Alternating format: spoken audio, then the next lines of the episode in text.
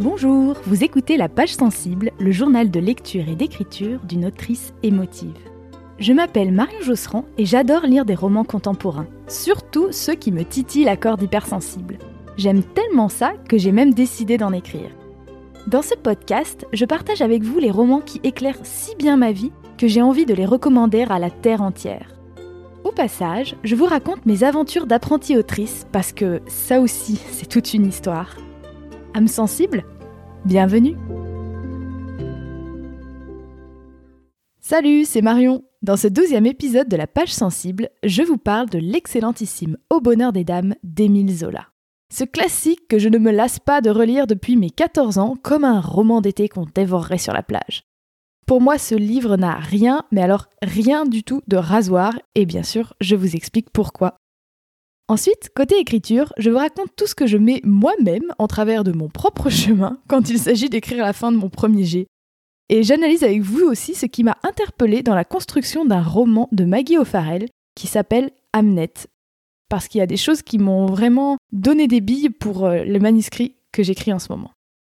Si vous aimez le podcast, donnez-lui un petit coup de pouce en lui mettant un joli commentaire ou encore mieux en le partageant à une autre âme sensible. Plus on est de fous, plus on lit. Oh, le jeu de mots pourri. Oh, j'arrive pas à croire que j'ai osé. Côté lecture aujourd'hui, nous allons donc parler d'un classique. Je dois dire que récemment, donc euh, pour la petite histoire, j'ai 29 ans, euh, j'ai donc récemment revisité certains classiques que je pense que j'aurais détestés à l'adolescence, dont certains que j'avais effectivement détestés à l'adolescence. Par exemple, Une vie de Maupassant que je me souviens avoir vraiment euh, honni. J'étais dégoûtée que notre prof de français nous fasse lire ça. Et je l'ai relu très récemment euh, grâce à une amie d'un club de lecture qui me l'avait prêté. Et en fait, j'ai adoré. J'ai dit Ah, mais c'est génial ce truc, mais c'est super badass, féministe, avant l'heure, tout ce que tu veux. Euh, de la même manière, j'ai lu pour la première fois Madame Bovary, j'ai trouvé ça génial. Je me suis dévoré Anna Karenine, euh, Léo de Hurlevent, comme vous le savez, vu que j'ai fait un épisode dessus. Euh, même Guerre épée, genre j'ai adoré Guerre épée. Bref, récemment, je me suis dit, tiens, ça y est, signe que je deviens adulte, je me mets à aimer les classiques. Ce qui n'était pas forcément le cas plus tôt dans ma vie. Sauf, parce qu'il y a un sauf. Eh bien, sauf au bonheur des dames d'Émile Zola. Ce livre, eh ben, je l'ai toujours aimé, je l'ai toujours dévoré, je l'ai lu plusieurs fois, je le relis régulièrement. C'est un, livre doudou pour moi, c'est vraiment un livre que je place très facilement dans mon top 5 de mes livres préférés. Comme vous vous en doutez, si vous aussi vous aimez lire, c'est quand même très difficile de faire un top 5. Mais là, j'hésite même pas. Ce petit livre de poche à la couverture bariolée, je l'avais piqué à ma sœur quand j'étais au collège, donc, hein, dans sa bibliothèque à côté de son lit. Comme à peu près tout ce que je lisais à l'époque. Hein. C'est-à-dire que j'ai une grande sœur qui a 50 plus que moi et je pense que jusqu'à l'âge de 18 ans, 95% de ce que je lisais, en fait, je le piquais à ma sœur, grande lectrice. Et je faisais tout comme elle me disait. et puis surtout, elle m'avait dit Ah ouais, ouais, celui-là, lis-le, c'est le seul Zola qui finit bien. Alors, euh, je n'ai jamais vérifié ce fait. Il y a quand même beaucoup, beaucoup, beaucoup de livres euh, d'Émile Zola. Mais en tout cas, le fait est que pour moi, à 14 ans, et c'est toujours le cas à 29 ans, Au bonheur des dames, euh, ça se lit euh, presque comme un roman feel good. Évidemment, on n'est pas, pas dans du Virginie Grimaldi, vous en doutez. Mais c'est vraiment une lecture de loisir pour moi, pas du tout quelque chose de scolaire. Alors de quoi ça parle? Eh bien, ce roman, déjà, il est paru en 1883 et c'était le 11e sur les 20 romans de la fameuse saga des Rougon-Macquart, dont vous avez sûrement entendu parler, où Zola cherche à dépeindre une espèce de grande fresque sociale de son époque, hein, du Second Empire. Mais bon, tous ces romans peuvent évidemment se lire de façon totalement indépendante. Personnellement, euh, j'en ai pas lu tellement sur les 20. Je, ne saurais pas, peut-être 4, mais pas beaucoup plus. oui, parce qu'en fait, j'ai juste une obsession pour Au bonheur des dames. Donc voici d'ailleurs le synopsis. Au décès de leurs parents, Denise et ses deux petits frères débarquent à Paris avec un maigre bagage sous le bras pour aller habiter chez leur oncle qui est vendeur de vêtements pour dames. Mais le petit commerce de l'oncle dépérit car juste de l'autre côté de la rue est apparu un des premiers grands magasins de Paris, dirigé par le génial Octave Mouret, dont les idées novatrices et fantasques soulèvent les foules. Ce temple démesuré de la mode et du capitalisme s'appelle évidemment Au bonheur des dames. Aux grandes dames de son oncle, qui déteste ce grand magasin, Denise s'y fait embaucher comme vendeuse et elle pénètre ainsi au cœur de cette ruche chatoyante de soieries, de belles dames, d'ouvriers bien surexploités et bien sûr de guéguerres entre rayons. On est donc sur, euh, encore une fois, un roman d'apprentissage. Je rigole parce que ceux qui écoutent euh, le podcast régulièrement euh, m'entendent dire ça pour au moins deux livres sur trois. C'est vrai que c'est un, type d'histoire que j'aime beaucoup. Quand un personnage jeune, Denise en l'occurrence, elle a 20 ans, arrive dans un, dans un nouveau milieu qui le force à grandir, à devenir euh, adulte, à devenir la meilleure version de soi-même, pour ne pas citer euh, la nouvelle série de Blanche Gardin. Mais c'est également une très belle histoire d'amour. Donc on a d'une part euh, l'histoire de ce grand magasin au bonheur des dames, l'histoire de Denise, la petite ouvrière qui arrive, petite fourmi dans la, la grande fourmilière justement, et puis une histoire d'amour qui va s'ajouter là-dessus. Alors qu'est-ce qui peut bien faire que j'ai adoré ce livre à 14 ans, que je l'ai à nouveau adoré à 17 ans, puis à 21, puis à 24, puis à 29 Bon, je fais, je fais une petite moyenne, hein, je sais pas, j'ai pas noté euh, dans mon journal intime chaque fois que je relisais Au Bonheur des Dames, mais je sais que je le relis régulièrement, et à chaque fois, il me parle autant. Bon, c'est également dû au fait que j'ai une mémoire catastrophique et qu'à chaque fois, j'oublie euh, les trois quarts et je redécouvre et je suis ravie de redécouvrir mais c'est aussi dû à quelques qualités quand même intrinsèques à l'histoire. Tout d'abord, eh bien, cette histoire d'amour, évidemment parce que moi j'adore les histoires d'amour. Elle est très prenante cette histoire et elle ne tombe pas dans les clichés. Et puis surtout, bon, faut se rappeler que c'est une histoire écrite par un homme à la fin du 19e siècle. Sur une héroïne qui est une petite jeune fille de 20 ans, on pourrait s'attendre à ce que ça soit gravement cliché. Alors, Évidemment, euh, on dirait pas que le livre a été écrit par Mona Chollet, on est bien d'accord. Mais quand même, Denise est étonnamment actrice et volontaire, je trouve, surtout pour un roman de l'époque. En gros, c'est une petite jeune fille qui est vraiment active dans sa vie, qui prend des décisions. Euh, une vraie héroïne qui dit régulièrement zut aux hommes de son entourage qui, évidemment, essayent tous de lui dire ce qu'elle devrait faire, son oncle, son patron, euh, etc. Et aussi, aussi les femmes qui l'entourent, les femmes plus âgées, sa chef de rayon, etc. Mais Denise, euh, tout en étant quelqu'un de très poli euh, et de très douce, ben, elle leur dit merde poliment mais fermement. Et c'est très plaisant à lire. Donc on a un personnage très attachant qui mène bien sa petite barque euh, dans un monde quand même où il y a beaucoup beaucoup d'adversité. Hein. C'est-à-dire qu'on peut très bien s'imaginer hein, qu'un grand magasin de l'époque, on est quand même au 19e siècle, euh, ne va pas euh, traiter ses employés de la façon la plus douce qui soit. Hein. C'est vraiment une très grosse entreprise, très capitaliste. Et la petite Denise, mais face à toute cette adversité, elle va résister, elle va, mais toujours avec honnêteté, c'est-à-dire qu'elle tombe pas dans les travers de ses collègues. En gros, elle est, elle est très vaillante et elle mène son petit bout de chemin, et y compris ceci, cette, euh, cette volonté, cette, cette force de vivre qu'elle a dans le fait de travailler pour euh, gagner sa vie et surtout pour euh, gagner celle de, de, ses petits frères, parce qu'en fait, elle devient, en fait, elle devient chef de famille. Elle a vraiment la responsabilité de, de ses deux petits frères. Eh bien ça, ça va également se retrouver dans la façon dont elle va mener son histoire d'amour. La deuxième chose qui me vient immédiatement à l'esprit quand je pense au bonheur des dames, et qui vient souvent à l'esprit de tout le monde, je pense, quand on pense à Zola en général, ce sont les descriptions ultra détaillé de cet univers fascinant, vintage, complexe. Et c'est ce que certains détestent chez Zola. Moi, c'est ce que j'adore, en tout cas au moins dans ce livre-là. C'est-à-dire qu'on s'y croit, hein. tous ces micro-détails, ces descriptions euh, qui par ailleurs sont extrêmement bien écrites et très très belles, eh bien ça nous permet d'être vraiment plongé dans cet univers, d'avoir la tête pleine d'images, pleine de couleurs, pleine de sons, et bien sûr, le tout est décrit avec une très grande poésie, comme vous le verrez après dans un extrait que je vais vous lire.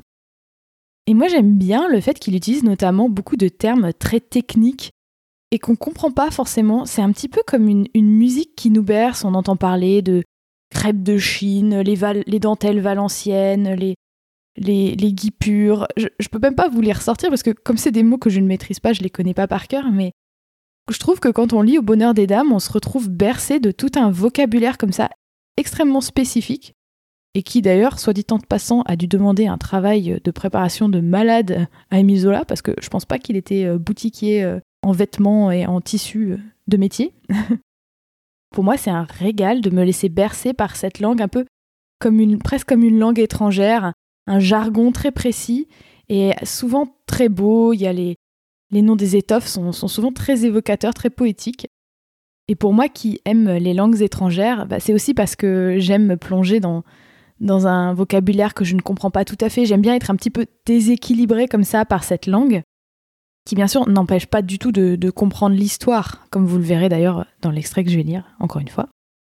Et puis bon, il y a le double effet qui se coule que ce vocabulaire très précis et ces descriptions très longues, elles touchent au monde du vêtement, au monde du tissu, de la dentelle, de la confection.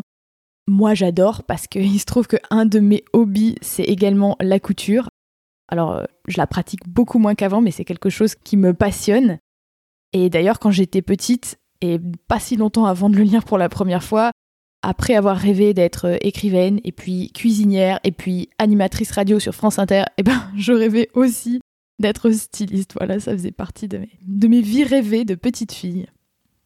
Donc pour moi, euh, de lire ces longs passages sur euh, comment est-ce qu'on vendait du tissu à la fin du 19e siècle, comment est-ce qu'on en faisait des robes, comment est-ce qu'on faisait des chapeaux, des gants, tout ça, ça vraiment ça me, ça me fascine.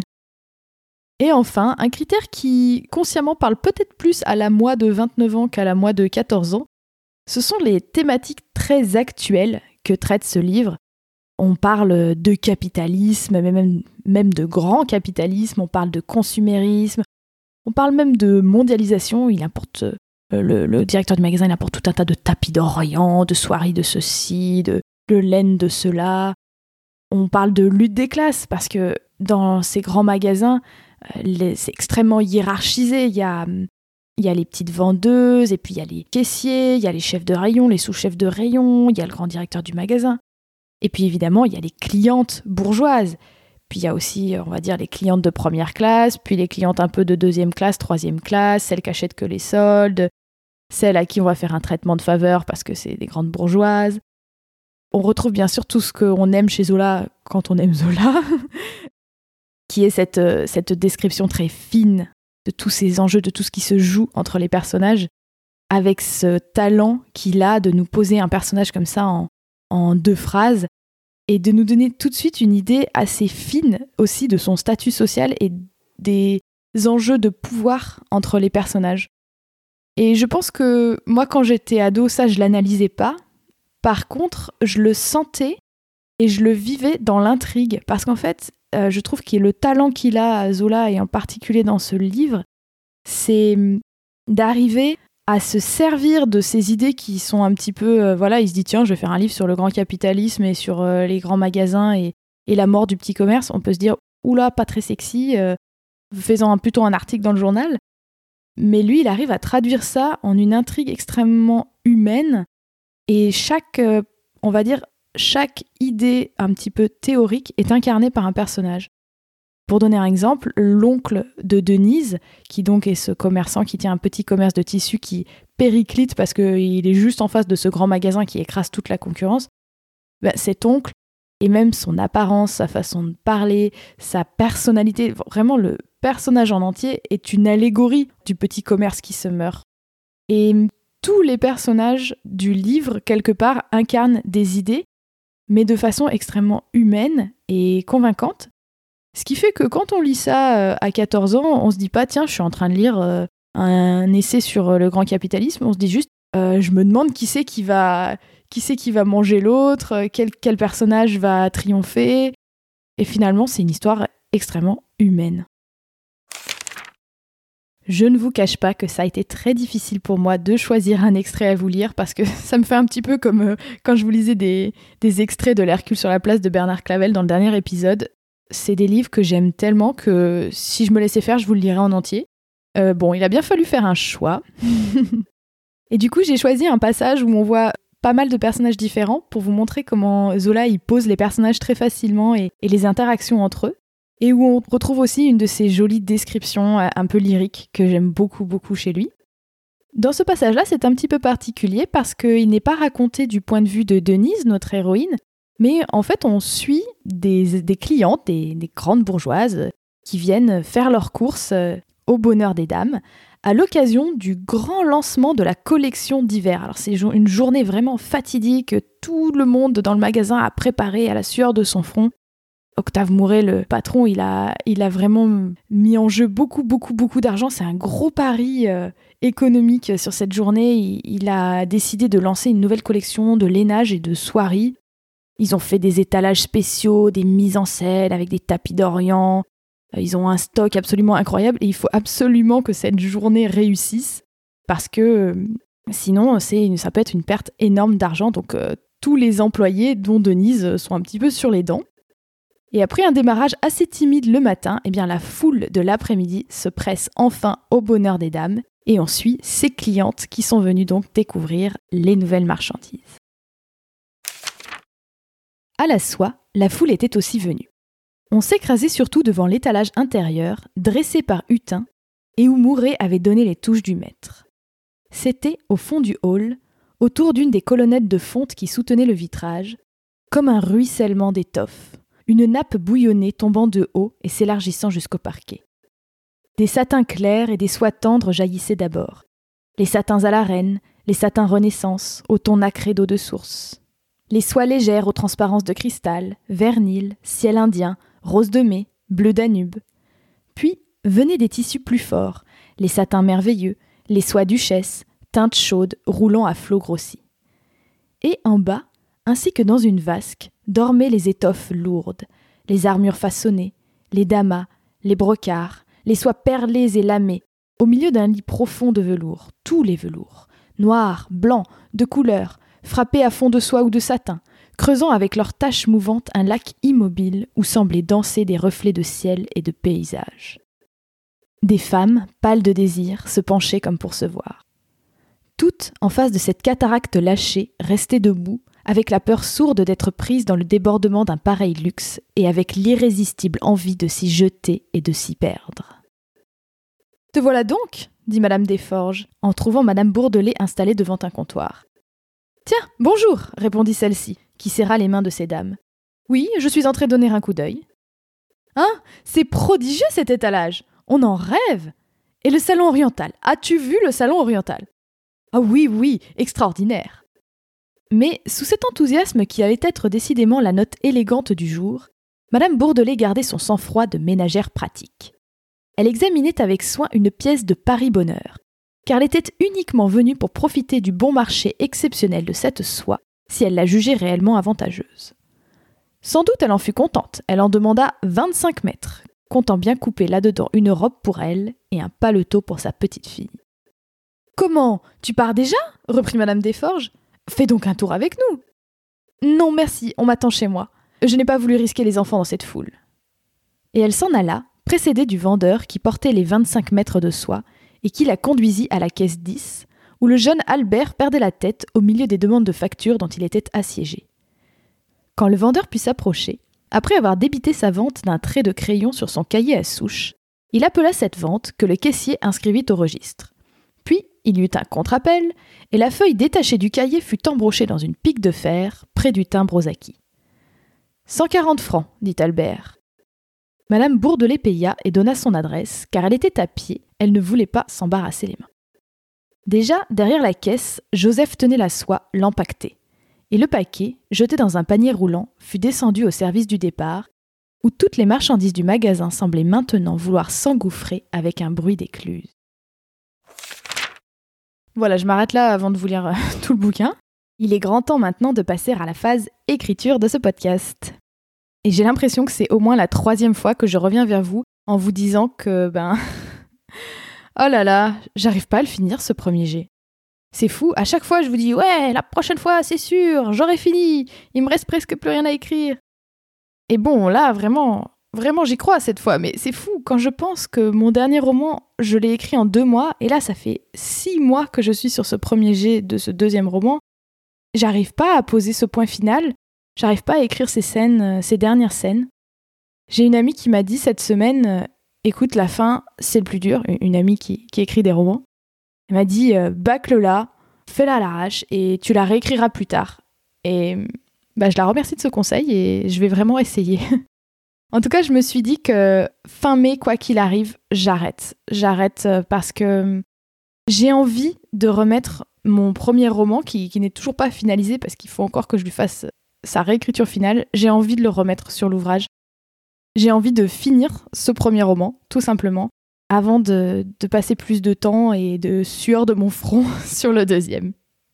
En plus, je, ressens vraiment de l'enthousiasme à l'idée de pouvoir euh, reprendre mon premier roman. Les personnages me manquent, j'ai envie de me replonger dedans. Donc j'ai hâte, j'ai vraiment hâte de terminer le premier jet que je suis en train de faire en ce moment. Donc vraiment voilà, quoi qu'il arrive, le mois de juin, je tourne la page. C'est le cas de le dire. Ça va peut-être vous paraître paradoxal que je dise ça tout en enregistrant un épisode de podcast, mais j'ai l'impression que je me suis donné trop de choses à faire en dehors de l'écriture sur le temps que je peux consacrer à l'écriture et à la création euh, de mon podcast, de mon identité d'autrice, etc. J'ai le blog, j'ai le podcast, j'ai tous les aspects administratifs, euh, j'ai même maintenant un compte Instagram, alors très peu actif certes, mais quand même. Euh, je commence à me renseigner pour donner des ateliers d'écriture, chose que j'ai extrêmement envie de faire. Et en fait, finalement, je me laisse peut-être pas assez de temps et surtout d'énergie, d'espace mental pour écrire. Et en ce moment, je me débat vraiment avec ça. Comment trouver le bon équilibre entre le travail vraiment de création pure de l'écriture, le travail aussi de création du podcast, parce que pour moi, c'est très créatif de faire ça. C'est extrêmement satisfaisant aussi de pouvoir le publier toutes les deux semaines et de sortir quelque chose qui existe, qui est fini, que je peux partager. Parce que le roman, ça, c'est un temps tellement long que des fois, ben ouais, c'est trop solitaire. Et ce que j'adore avec le podcast et avec la newsletter et le blog, c'est que j'ai des retours euh, en presque en direct, quoi. Je le, je le, sors et le soir même ou le lendemain, j'ai des gens qui me disent Ah, j'ai écouté ton podcast et, qui me font des commentaires et j'ai des échanges autour de, des livres dont je parle et aussi de ce que je raconte de mon processus d'écriture c'est super agréable de rentrer dans cette conversation et de me sentir moins seule dans, mon processus créatif. Mais en même temps, je me rends bien compte que ce podcast me prend beaucoup de temps, beaucoup d'énergie, qui est du temps et de l'énergie que je ne passe pas à écrire. Donc voilà, c'est un axe de réflexion que j'ai en ce moment. Je vous avais parlé dans un épisode précédent du fait que j'ai des, cafés créa avec trois copines. on, se retrouve très régulièrement, à peu près toutes les deux semaines, justement, pour se coacher mutuellement sur nos projets créatifs, euh, qui sont tous euh, des projets euh, professionnels créatifs. Et elles m'ont suggéré de, baisser la fréquence du podcast. Et donc peut-être, je vous en reparlerai, mais peut-être que en juillet-août, je ne ferai qu'un épisode par mois. On verra. En outre, j'ai identifié un autre axe qui pourrait m'aider aussi à, à me reconcentrer sur l'écriture. Ce serait de me constituer une espèce de team écriture un petit peu avis aux grenobloises et grenoblois, hein, je suis sur Grenoble. Et j'aimerais bien rencontrer plus de personnes qui écrivent et qui écrivent des projets au long cours, notamment des romans, pour pouvoir peut-être se, soutenir mutuellement. Ça me ferait vraiment plaisir d'avoir une team autour de moi, parce que je vois que le Café Créa me soutient énormément dans ma démarche, on va dire, professionnalisante, le fait que que je structure mon emploi du temps pour dégager euh, du temps pour la création, euh, le fait que, que je développe ma communication, etc. Mais finalement, on n'a pas le temps ni l'occasion de parler de, façon très fine de problématiques d'écriture, comme par exemple euh, terminer son premier jet, écrire les dernières scènes fatidiques. Il y a une chose cependant sur laquelle je suis toujours très assidue, c'est le fait de lire comme une écrivaine, comme j'aime bien dire. Comme vous vous en doutez, euh, je lis euh, de manière assidue. Très lente, certes, mais assidue. Et récemment, j'ai terminé un livre, le dernier livre de Maggie O'Farrell, qui est une autrice de Édimbourg, donc écossaise. Et ce roman magnifique s'appelle Hamnet. Donc comme euh, Hamlet, mais avec un N à la place du L. C'est un roman historique euh, de fiction, mais qui est inspiré d'un fait euh, historique réel et avéré, qui est que William Shakespeare avait a eu trois enfants. Il a eu une fille aînée, puis ensuite il a eu deux jumeaux, et ces jumeaux c'était une fille et un garçon. Et le garçon s'appelait Hamnet. Et en fait, le, garçon, le, jumeau, Hamnet, est décédé, alors je ne me souviens plus, mais je crois que c'est autour de l'âge de 10 ans, alors que sa jumelle, elle, a vécu jusqu'à un âge normal, quoi, l'espérance de vie de l'époque. Et Maggie O'Farrell euh, s'est intéressée à ce fait historique parce que on ne sait pas de quoi il est mort, Hamnet. En revanche, elle a remarqué que William Shakespeare vivait à l'époque de la peste et que la peste n'est pas une seule fois mentionnée dans son œuvre. Alors qu'à l'époque, c'était quelque chose d'extrêmement présent dans le quotidien de tout le monde, et notamment si on tenait un théâtre, puisque régulièrement, bah, un petit peu comme nous avec le Covid, on interdisait euh, les rassemblements publics, euh, on n'avait pas le droit, on devait fermer les théâtres, il y avait une saison de la peste qui revenait régulièrement, mais pourtant ça n'apparaît jamais jamais dans son œuvre. Et donc elle s'est dit tiens, je vais croiser ces deux faits pour écrire une histoire de fiction où la peste euh, arrive dans cette famille et bon ben voilà, je vous spoil pas du tout en vous disant que Hamnet va mourir de la peste parce qu'en fait on le sait au bout d'une page. Et justement, c'était de ça que je voulais vous parler. Ce, très beau livre qui a reçu euh, toute une flopée de prix et, qui d'ailleurs, si, si, vous allez voir ou si vous recevez ma newsletter, vous verrez, a une magnifique, magnifique couverture. Eh bien, en fait, on connaît la fin dès le début et j'ai trouvé ça extrêmement intéressant, tout en le lisant, de me dire, en fait, c'est pas ça qui est important. C'est-à-dire que, en gros, comment est structuré le livre? On alterne entre des chapitres de la journée, on va dire un peu fatidique, où Hamnet contracte la peste et on va dire que quelques jours plus tard, il meurt. Donc ça, c'est le temps présent du récit. Mais ces chapitres-là sont entrecoupés de flashbacks où on voit euh, quand est-ce que euh, ses parents se sont rencontrés, euh, quand ils ont eu leur première fille, quand lui il est né, son enfance à lui, à Hamnet, etc., etc. Et finalement, on est absorbé par cette histoire. C'est un livre qui est long en plus, qui est assez gros. On sait très bien ce qui va se passer, mais on a quand même cette, progression haletante vers la fin, où on sait, on sait qu'il va mourir, mais quelque part, c'est pas ça qui importe. Ce qui importe, c'est la façon dont ça va être amené. C'est pas le quoi, c'est le comment. Et éventuellement aussi le pourquoi.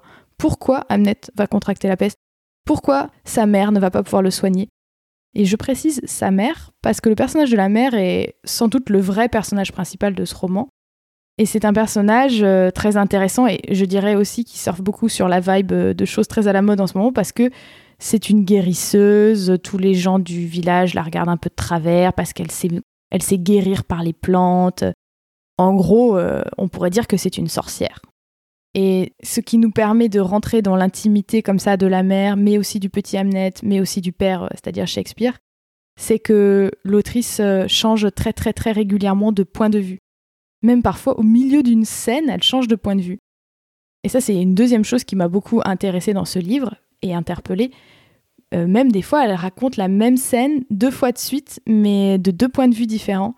Et parfois, elle raconte euh, la scène du point de vue d'un adulte, et ensuite, elle le raconte du point de vue de l'enfant de 3 ans qui était dans la scène. Et c'est extrêmement intéressant comme elle adapte son récit. Évidemment, un enfant de 3 ans ne comprend pas la même chose, ne vit pas les choses de la même manière, tout simplement ne voit pas les choses à la même hauteur. Il voit les pieds des gens, il voit les pieds de la table s'il est posé par terre, par exemple. Évidemment, moi, ça m'a intéressé parce que j'ai cinq narrateurs différents dans mon roman et j'ai porté une attention euh, très aiguë à la façon dont elle changeait de narrateur, pourquoi elle le faisait, quand elle le faisait, etc. Ça m'a beaucoup intéressé. Et enfin, une chose qui est assez frappante dans ce livre et qui m'a bien plu et qui m'a donné envie de tester des choses, c'est le choix qu'a fait Maggie O'Farrell de ne pas utiliser certains termes que je dirais un peu attendus vu la thématique. Par exemple, jamais, jamais, jamais dans le livre n'apparaît le mot Shakespeare, ni d'ailleurs le mot William, ni le mot sorcière, alors que clairement la mère, c'est une sorcière, c'est de ça qu'il s'agit. Je précise, ça n'est pas, euh, fantastique, hein. c'est juste, c'est une sorcière au sens euh, Moyen Âge du terme, quoi. Et je trouve que c'était un choix très intéressant parce que ça permettait que cette histoire, qui avait un peu une portée historique parce qu'il s'agit du fils de Shakespeare, eh bien finalement c'est une histoire qui peut être euh, tout à fait universelle. Tout simplement une histoire de famille, euh, de parentalité, de deuil, d'enfance, de chagrin. Et ça m'a fait réfléchir au fait que des fois l'absence d'un certain mot est plus puissante que sa présence. Et donc je me suis dit, hmm, ça donne du, grain à moudre. Ça m'a, fait réfléchir à quel terme de mon propre roman je pourrais éviter d'utiliser pour finalement déjà éviter d'enfoncer des portes ouvertes, de dire des, banalités, de, dire quelque chose que tout le monde a compris, ça sert à rien. Mais il y a aussi quelque part le fait que c'est plus puissant parce que comme nous, en tant que lecteurs, on doit faire l'effort mental, même si c'est un micro-effort, hein, deux neurones de plus qui se connectent, euh, on doit faire cet effort de se dire ah oui, ce gars c'est Shakespeare. Eh ben c'est plus puissant, il se passe un processus un peu plus complexe dans notre tête que si on le lisait. En tout cas, c'est l'impression que j'en ai. Merci à vous d'avoir écouté cet épisode numéro 12 de la page sensible. Alors, est-ce que je vous ai donné envie de tenter l'aventure Zola? Si oui, j'en suis ravie. Et sinon, eh ben, vous pouvez me parler de vos traumatismes émile si vous voulez, en me laissant un petit commentaire sur le blog du podcast ou bien sur Insta, at la page sensible tout attaché. Et pour recevoir des recommandations exclusives de films et de podcasts en lien avec chaque épisode de la page sensible, n'oubliez pas de vous abonner à ma newsletter bimensuelle en cliquant sur le lien dans la description du podcast. Enfin, ne ratez pas le prochain épisode dans lequel je vous parlerai du roman de l'américaine Harper Lee et de son titre magnifique Ne tirez pas sur l'oiseau moqueur. Un classique de la littérature américaine paru en 1960 qui nous prend aux tripes pour nous parler avec espièglerie d'enfance, de racisme systémique et de justice. A très bientôt et d'ici là, je vous souhaite de belles lectures.